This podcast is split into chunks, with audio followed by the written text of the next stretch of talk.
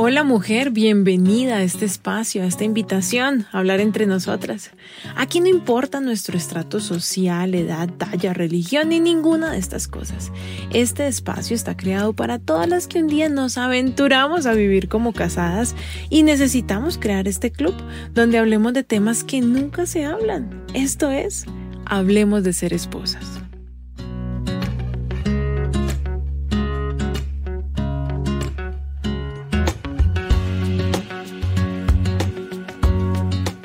En esta ocasión vamos a hablar sobre la esposa que trabaja fuera de la casa. Este episodio se titula Tengo hogar y tengo profesión. Mis amistades que tienen hogar las tengo divididas 50-50, entre las que deciden ser amas de casa y las que no van a abandonar su trabajo. Entre las que no abandonan su trabajo por la crianza de los hijos y el hogar, tengo diferentes razones para esta decisión. Tengo desde las que quisieran dejar su trabajo y estar en casa, pero económicamente les es imposible. Y las que podrían dejarlo si fuera por dinero, pero no piensan dejar su profesión. Yo las admiro. Realmente bueno, yo he aprendido en mi vida a admirar a todo el mundo. Estoy convencida de que cada persona es digna de admiración por algo. Y cuando me enfoco en admirar, inmediatamente dejo de juzgar, que en el fondo es creerme superior, ¿no? Creerme mejor. Cuando yo juzgo, tomo como la posición de qué? Pues de juez, o sea, una posición elevada sobre la otra persona. Y eso no está nada bien, ¿no? nos hace arrogantes. Así que he aprendido y, me he obligado a observar y luego a admirar en lugar de juzgar o criticar. Y admiro a las mujeres que no dejan su carrera por los hijos y el esposo porque lograron algo que yo no pude. No pude por mi historia, por, por mis horarios y mi tipo de trabajo, por mi historia familiar, por muchas cosas. Pero ellas sí, tú sí y, y tienen tiempo hasta para salir a tomar café conmigo, ¿no? Cada tanto. Y además de admirar a estas mujeres, confieso que no sé cómo lo logran. Y, y aunque son mejores, mejor dicho, son mejor vistas socialmente que las amas de casa de tiempo completo, también sé que son muy juzgadas creo que doblemente juzgadas. Siento que en el trabajo las jalan, ¿no? A concentrarse, a trabajar horas extras, a ascender. Y, y si se quejan o dicen cosas como mañana no puedo, es que es la presentación en el colegio de mi hijo, tienen que escuchar comentarios del tipo, pues si querías este puesto debiste pensarlo mejor. O también les dicen, y no puede ir alguien más, esto es importante. Y en la casa los hijos y el esposo siempre van a pensar que les están dedicando muy poco tiempo. ¿Por qué no sueltas el celular, mamá, si ya estás en casa? ¿Es que tu jefe es más importante que yo? dice muchas veces el marido. Creo que a estas mujeres les toca más duro que a todas las demás.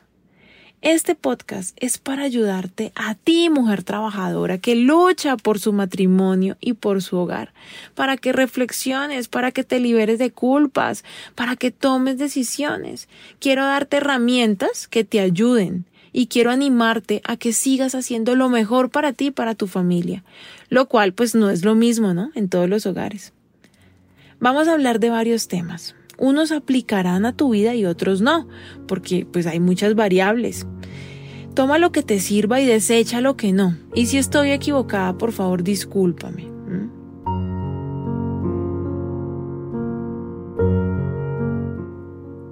Creo que el peso más pesado es del que te acabo de hablar ahorita, el reclamo de los hijos y el esposo. Es como que sales de casa pero arrastras un peso. Hoy vas a ser libre de ese peso. Quiero decirte lo siguiente, tranquila mujer, tu decisión de trabajar está bien, aunque puedas sentir culpa de no estar suficiente tiempo con tus hijos o con tu esposo. Te voy a decir algo, a mí mis hijas también me dicen que no les dedico suficiente tiempo. ¿Cómo te parece? Esto obedece a esa necesidad de los hijos de llamar la atención, de sentirse amados, atendidos. Bueno, también el marido, ¿no? Es como de los seres humanos. Es como como también un poquito manipularnos. O sea, los niños por lo menos no tienen el conocimiento intelectual, pero saben, ¿no? Por intuición, que si nos hacen sentir malas mamás por algo, obtendrán algo mejor más adelante. Más atención, un cuento extra antes de dormir o el juguete que sueñan. Si de alguna manera te sientes culpable por, por esto, pero en tu corazón sabes que estás haciendo lo correcto, no te dejes echar cuentos. Pero eso es lo que te quiero preguntar. ¿Qué te dice tu corazón? Porque sé que varias veces has estado a punto de renunciar y ajustar presupuestos y quedarte en casa, pero al hacer las cuentas o no te dan las finanzas o no te da el corazón para dejar tu carrera. ¿Cuál es el lío acá entonces? ¿Mm? Que siempre nos impartimos culpas, ya sea por quedarnos en casa, no sé si escuchaste el capítulo anterior de las amas de casa. A veces nos sentimos culpables. Y las que salen, pues se sienten culpables de no estar. ¿Ves? Es del ser humano como, ay, no sé, como buscar la manera de amargarse. Hoy leí una frase que decía, a quienes ven la vida como un problema, solo encuentran problemas en la vida. A los que ven la vida como una bendición, solo se encuentran bendiciones para su vida. Y creo que esto es muy cierto. Mm, ¿Qué crees tú? Quiero que hoy, mujer, analices por qué haces lo que haces. ¿Por qué pagas el precio de tanto desgaste? Si es porque tu esposo sueña con ser empresario y, salir adelante, pero en realidad no está haciendo nada en la casa, mm, creo que este es un problema y ahorita vamos a hablar de eso. Si es porque amas tu profesión y quieres seguir con ella, aunque también quieres seguir con tu hogar, déjame decirte que necesitas ayuda. Necesitas apoyo, necesitas ser ordenada, necesitas disciplina y tomar vitaminas. Porque creo que los hogares en donde la mujer trabaja fuertemente fuera de casa es donde más riesgo de divorcio hay. ¿Por qué? Porque te toca duro, mujer. Porque es que no sé cómo lo logras, por el tiempo. O sea, por las noches debes estar muy agotada. Debes tener muchas cosas en tu cabeza. Y si, por ejemplo, estás molesta con tu esposo por algo pasado que no logras perdonar y, y no has podido sanar, y además estás muy cansada del trabajo, no sé con qué energía y corazón vas a querer tener relaciones con él. Y, hablo del sexo, pero no solo del sexo, sino de estar, de intimar, de desnudar las almas. Y si comienzan a distanciarse, pues ¿qué les queda? ¿Mm? Necesitas organizarte. El desorden puede ser tu peor enemigo. Tal vez tu matrimonio está colgando de un hilo, no porque no se amen, sino porque todo está desordenado no se saben quién hace el mercado, se acaba el papel higiénico y entre los dos echan la culpa, usted era el que lo tenía que comprar, ay no, los niñitos son un desastre, no sabemos cómo es que no se han descalabrado, las medias están todas impares, las cosas se pierden y vuelven a aparecer con los meses, no, así no se puede. Necesitan ordenarse. En la mente primero, analiza el matrimonio que tienes versus el que quieres tener y comienza a tomar decisiones. Hay parejas que hacen un calendario de oficios y un día les toca unas cosas al uno y el otro día les toca las cosas al otro y pues tienen que cumplir su calendario y les funciona. Pero si el hombre no cumple, no compenses por él, pero tampoco te amargues en tu corazón por eso. Mira, mujer, todo tiene solución. El oficio es importante, pero no es lo más importante. Tú decides hasta dónde te afectan esas cosas.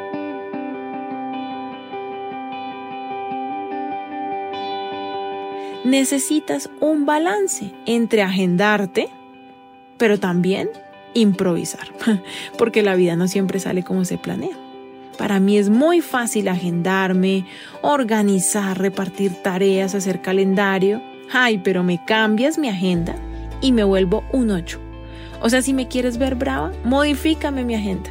Mm, me, me desconfiguro, me descuaderno pero he aprendido, me ha tocado, ¿no? He mejorado en ese aspecto porque la vida no siempre sale como uno quiere. Y necesitamos ese balance entre orden, pero también que la vida no nos, pues saber que la vida no nos pertenece y no eres tú quien la controla. Mucha improvisación nos lleva al desorden, mucho orden al control. Necesitamos pues balance. Esto necesitas hacer lista de prioridades y todas esas prioridades deben estar en la agenda. Pero las prioridades no son únicamente pagar los recibos a tiempo, las citas médicas y las clases de por la tarde de los niños. No, también el tiempo para ti, ya sea para hacer ejercicio, para dormir, eso también debe ser una prioridad y debe estar en tu agenda. A veces cuando alguien me pide una cita, no sé, de lo que sea, y me dicen, por ejemplo, el sábado a las 9 de la mañana, y yo les contesto, ay no, mira, a esa hora no puedo porque a esa hora yo hago ejercicio, se molestan. Porque para esa persona hacer ejercicio es una bobada, o es como un hobby, o, o ellos nunca hacen ejercicio. Para mí es una prioridad no solo para quemar calorías, sino para cansarme. Para mí hacer ejercicio es terapia, es, lo que me calma. Para mí hacer ejercicio es darme amor a mí misma. Entonces hace parte de mi calendario. Necesitas tener prioridades y tú debes ser tu prioridad. Dios debe ser una prioridad en la forma que te comuniques con Él. Y si quieres resultados espirituales, buscar a Dios solo un ratico el domingo, pues funciona igual que si quieres tener el abdomen marcado, pero solo vas a la ciclovía un ratico el domingo. Mi consejo es, medita, habla con Papito Dios un ratico todos los días. O como lo hago yo, a lo largo del día muchos raticos, como si fuera un mejor amigo al que puedo llamar intensamente y estarle contando lo que hago. Si estás nivelada espiritualmente, si hablas con Dios así, tu mente va a funcionar mejor y tu trabajo y hogar van a ir como más en armonía, ¿no? Como más de la mano. tu esposo debe ser tu prioridad. Y aquí es donde te toco la fibra más delicada. ¿A qué horas, Lina? ¿Y con qué ganas? No lo sé, amiga, fuiste tú quien se quiso casar. Yo no te digo que abandones tu trabajo por tu esposo, pero tampoco dejes a tu esposo de último en la lista. Ay, Lina, pero es que me demanda como un niño chiquito. Pues claro, porque te ama, te necesita. Si quieres ser esposa y seguir tu profesión, lo siento, mujer, debes darle lugar a él en proporción a lo que le das a tu trabajo.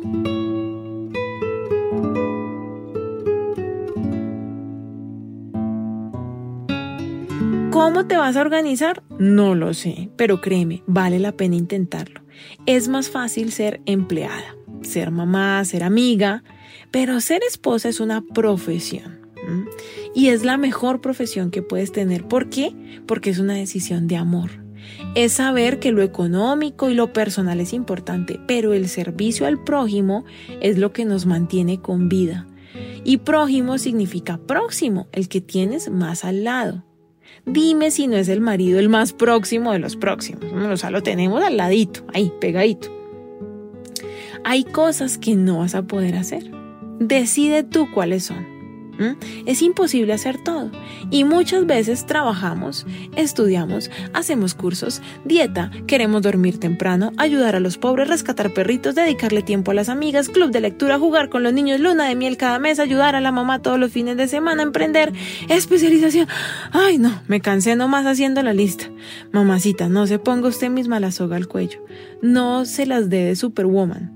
Después está con dolores, con insomnio, sobrepeso, mal genio, caída del pelo, acné. y seamos sinceras, canalizamos todo ese estrés contra el más próximo, y el que tenemos al ladito, y se la montamos al maridito. ¿Quieres seguir con tu trabajo y tener un hogar lindo? Aprende a decir no, aún a ti misma Revisa tu agenda, porque puede ser que buscando cumplir tus sueños o esos pequeños sueños, estás arriesgando la vida de tus hijos y de tu esposo. A lo bien. O sea, genial hacer esa especialización, pero no a costa de tu familia. Mira que te lo estoy avisando. Organízate de tal manera que lo puedas hacer sin sacrificar lo verdaderamente valioso.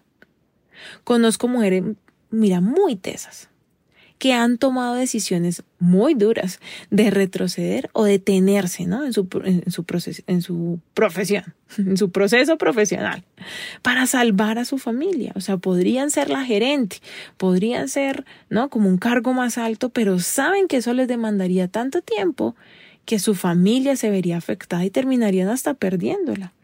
Y alrededor deben sentir mucha presión Deben sentir que no fueron capaces, que nadie las entiende, que nadie valora, ¿no? El sacrificio que hicieron, pero esas son tres mentiras. Tu familia lo valora y lo valorará por siempre. Si eres capaz, solo que tomaste una decisión de amor que no tiene valor económico y mata el ego. Nadie más que Dios y tú deben estar seguros de la decisión de amor que tomaste. A veces ni el esposo apoya estas decisiones porque de pronto él prioriza el dinero, pero créeme, ¿estás tomando la decisión correcta? si lo estás haciendo de la mano de Dios y de acuerdo a tu corazón. Y no traicionarte a ti misma es el regalo más valioso que se puede dar un ser humano.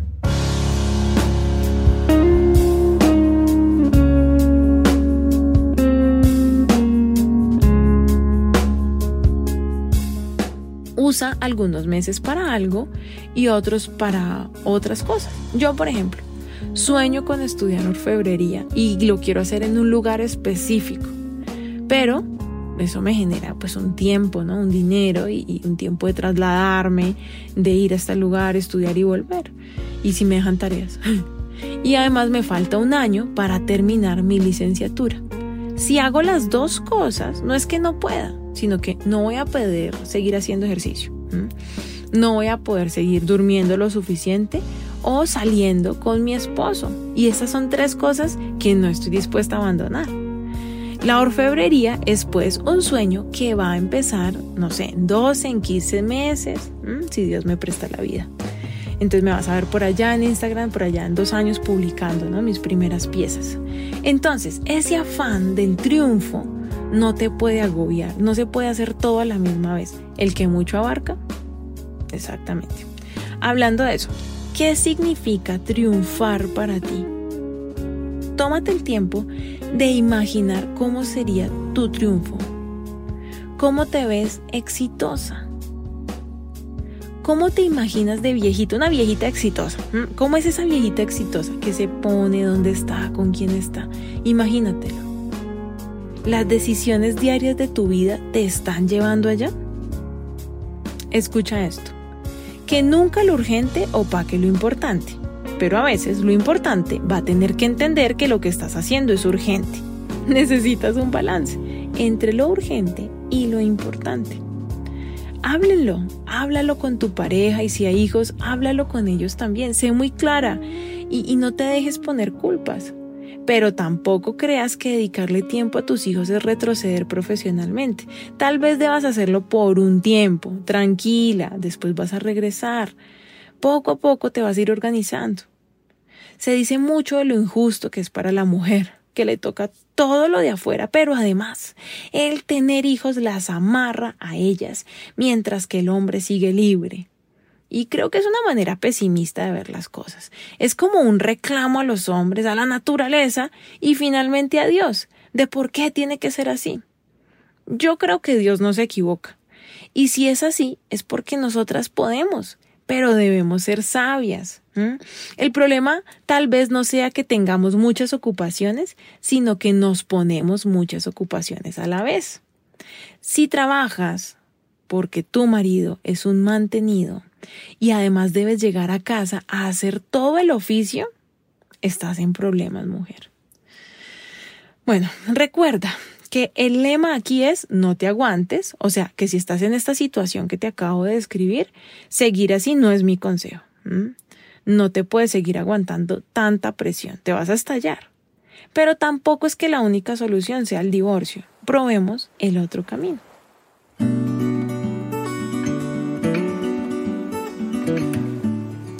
Conozco mujeres que viven esta situación, que es diferente a ganar más que el esposo. Un esposo trabajador que gana menos que tú o que por unos meses está sin empleo, ¿cierto? O, o, que simplemente sí, no le está yendo bien en los negocios por un tiempo mientras despega. Eso es diferente al vago, que tú lo amas y es un divino, tal vez es buen papá, buen amante, pero que no sirve para nada.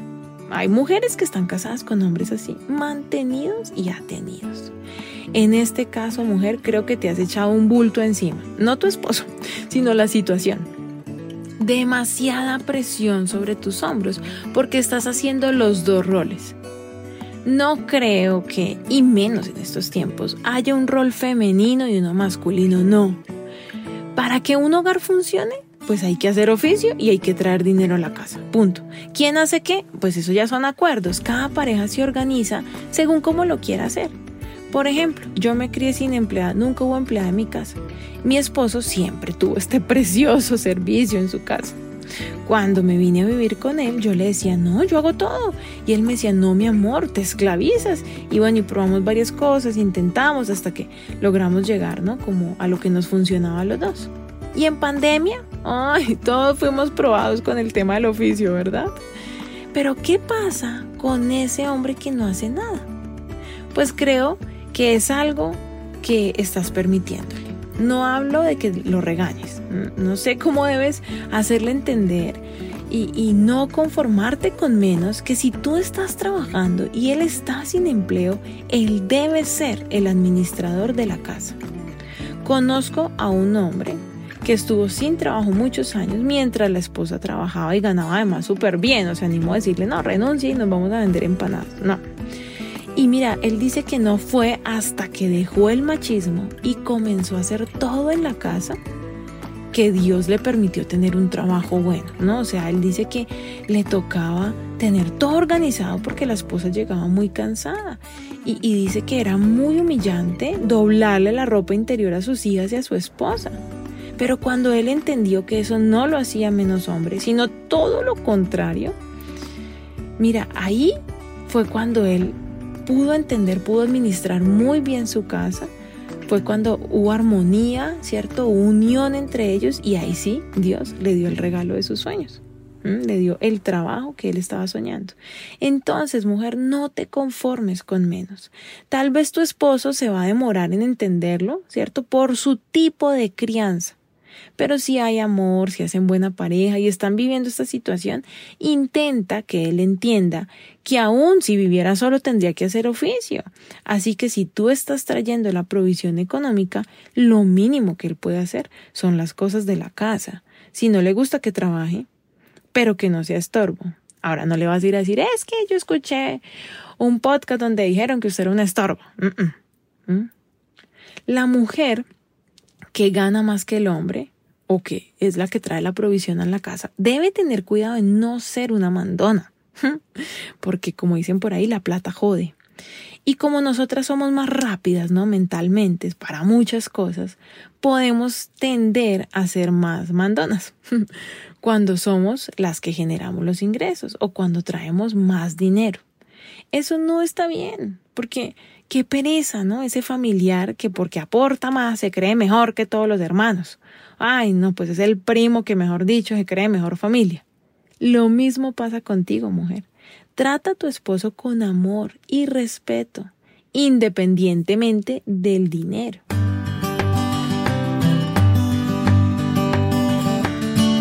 Aplica también para esta nueva modalidad post pandemia. Muchos hombres siguen haciendo teletrabajo y las esposas volvieron a la presencialidad. Es muy difícil para una llegar a la casa y encontrar las cosas como no van. Pero créeme, mujer, lo importante no es el estado de la casa, sino los corazones de quienes viven en ella. Por favor, no llegues a corregirle lo que hizo. Más bien, ámalo. Y si algo le tienes que decir, primero bájale la espuma, cálmate y luego díselo con amor. Y ya que estamos hablando de amor, creo que la mujer que trabaja fuera de casa debe ser muy asertiva en su manera de dar amor al esposo. Tú no tienes tiempo para nimiedades. Tú tienes que perdonar y amar. No hay tiempo para estar peleando. Los cinco lenguajes del amor es un excelente material para que lo pongas en práctica. Habla el lenguaje de amor de tu esposo intencionalmente y a, tus hijos. De esta manera vas a demostrar amor con menos esfuerzo y será más claro para él. No es suficiente que sientas amor, tienes que demostrarlo todos los días, así como todos los días debe llegar a tiempo a la oficina, ¿cierto? A tu lugar de trabajo. Mira, yo sé que vas a decirme, Lina, sí, pero es que yo, además de que trabajo y llego a la casa, no sé qué, y encima tengo que ser detallista y él no es detallista conmigo. Esos son hábitos que se van aprendiendo. Si llevan 20, 30 años de casado y no lo han hecho hasta ahora, tranquila, lo pueden hacer. Pueden crear hábitos de demostrarse el amor. Créeme, hay muchas parejas que lo han logrado, simplemente hablarlo e intentar ponerlo en práctica. En estos días me escribió una, una chica, una mujer, ¿no? Por Instagram y me decía eso, me decía, Lina, yo no tenía ni idea de los lenguajes del amor, lo acabo de estudiar, he tomado decisiones, entendí cuál es mi lenguaje de amor, cuál es el de mi esposo y, y lo hablé con él y lo vamos a poner en práctica. Y yo dije, bravo, o sea, cinco de cinco para ti. Recuerda que un día ya no vivirás más. El esposo también un día no estará más y no sabemos cuándo va a pasar. Así que ama. Amar debe ser una prioridad para ti. Debe estar en tu agenda todos los días, ¿no? Como la pregunta, ¿ya le demostré amor a mi esposo hoy? Recuerda que ser esposa también es un rol importante, es un trabajo y hay que hacerlo bien como cualquier otro trabajo. Tu esposo no está jodiéndote, no, él te necesita. No lo dejes de último, no lo olvides. No te des el lujo de pelear, tú no tienes tiempo para eso. Ama extravagantemente. No tengas tantas redes. Escoge la que más te guste, minimiza el tiempo en pantalla y el tiempo en televisión. Date escapadas, desconectadas, ¿no? Donde solamente se vayan ustedes dos. No te quejes, ¿no? O sea, son tus decisiones, asúmelas desde el amor, busca soluciones. La frase de este episodio, te la voy a leer, dice así. Si hablo en lenguas humanas y angelicales, pero no tengo amor, no soy más que un metal que resuena o un platillo que hace ruido. Si tengo el don de profecía y entiendo todos los misterios y poseo todo conocimiento, y si tengo una fe que logre trasladar montañas, pero me falta el amor, no soy nada. Si reparto entre los pobres todo lo que poseo y entrego mi cuerpo para que lo consuman las llamas, pero no tengo amor, nada gano con eso. Ay Dios. Ayuda a mi amiga y a mí a entender que todo es importante, pero nada más importante que el amor tienes un esposo, tienes el privilegio de amar a un ser humano, hazlo. Lo que haces es muy valioso. Cumplir tus sueños es muy importante. Cumplir los sueños en familia también lo es. Por ahí dicen que el que quiere llegar rápido, que vaya solo, pero el que quiere llegar lejos, que lo haga en compañía. ¿Mm? Hasta aquí este episodio, hablemos de ser esposas. Te admiro mujer y, con un buen balance entre el orden y la improvisación, con la dosis correcta de amor propio y servicio y amor a tu pareja, van a lograr un equipo. Todo lo que se propongan lo van a lograr. No sueñes sola, sueña con él. Para eso están juntos. Y recuerda, no te aguantes ni te divorcies. Hay otro camino.